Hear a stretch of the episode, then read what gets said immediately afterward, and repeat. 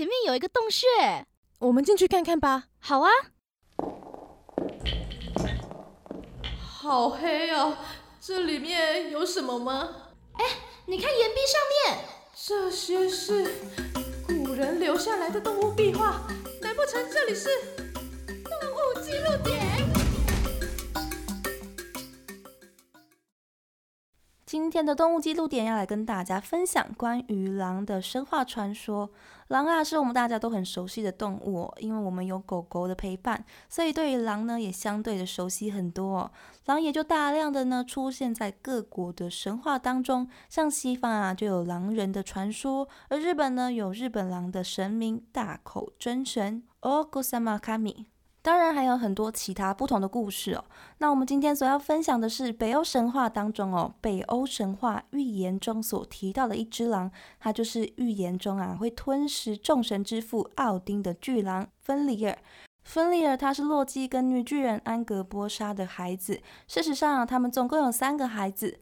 根据预言里面说到的，他们的孩子呢会带来灾难，所以这三个孩子啊都被奥丁给带了回去。第一个孩子呢，是一条会吐毒液的蛇哦，叫做耶梦加德，他被放到了一片环绕米德加的大海当中。而这一条蛇呢，将会在世界海洋的灰色水域下不断的成长，大到啊身体都绕地球一圈哦。人们呢会称耶梦加德叫做米德加巨蛇。而接着第二位孩子呢，她是一位漂亮的女孩，她的脸呢一半是完好的。而左半脸呢，却是死去的王者的脸哦。她的名字叫做海尔。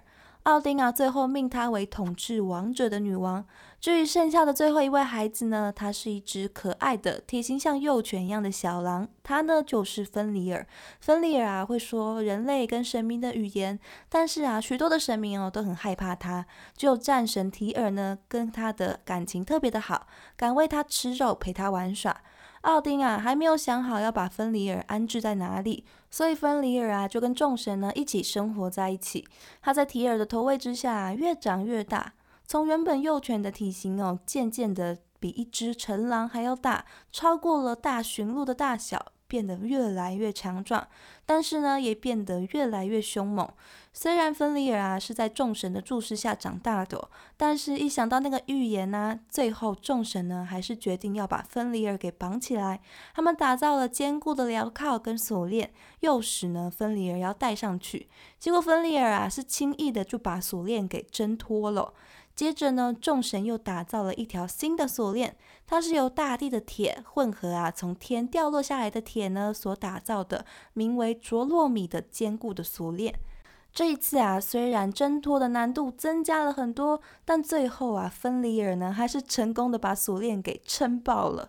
面对这样强壮的芬里尔，奥丁他再次进行尝试，在他的指示之下。矮人打造出了一条前所未见的锁链，它看起来就像长长的丝带一样哦，摸起来是非常光滑柔软的。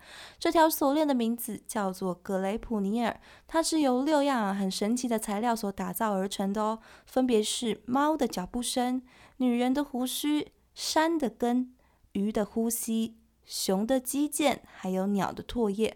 因为我很喜欢奇幻类或是很新很新鲜啊，很有想象力的东西，所以这样超级神话感的材料就让我觉得非常的兴奋。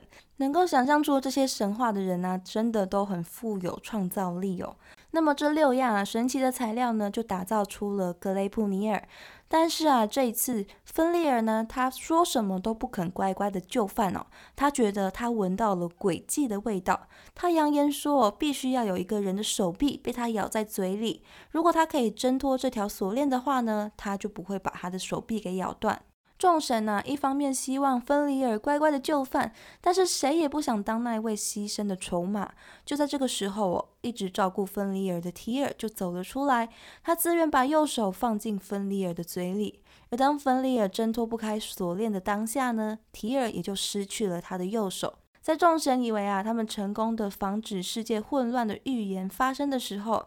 芬利尔啊，最后还是挣脱了锁链，跟众神发动了战争，而且啊，他还把众神之父奥丁给咬死了。但是他最后呢，也丧命在奥丁的儿子自然之神的长枪之下。其实我们从以前到现在啊，看过非常非常多的故事哦，有非常多的故事呢，都是像这样被下达某个预言，然后众众人呢就想要扭转命运，想要改变未来的发展哦。而预言中啊，被预言者的会带来混乱的那个人呢的下场啊，通常都不是很好，就像芬里尔一样哦。他只是因为是预言中哦会带来灾难的人物，所以大家呢就对他处处的提防，处处的防备，甚至啊在他还没有做任何事之前呢就被锁链给捆绑起来。但是大家的防范呢并没有因此而奏效，芬利尔最后呢还是造成了世界的混乱，并且杀死了奥丁。这些预言呢，往往只会说明结果，而不会说明过程。所以搞不好，预言中的那些过程呢，正是大家提防这个预言想要扭转命运的这条道路。所以说不定，如果我们不阻止芬里尔的话呢，世界可能不会毁灭。其实，在岔路面前哦，怎么选择呢，都不会知道到底是正确的还是错误的。在未来到来之前啊，真的是没有人可以知道。但是我想，或许啊，命运的道路呢，再怎么样的分叉呢，可能最后的结果还就是预言中的那样吧。怎么样都会把它导向最最终的一个结果。那分裂会带来混乱呢，其实也就真的就是命运注定的。那这个未解的谜题呢，到底预言呢跟过程呢，要怎么去？思考怎么去考量呢？这个问题就让大家好好去思考一番啦。那今天呢，我们就把北欧神话当中巨狼芬里尔的故事分享给大家。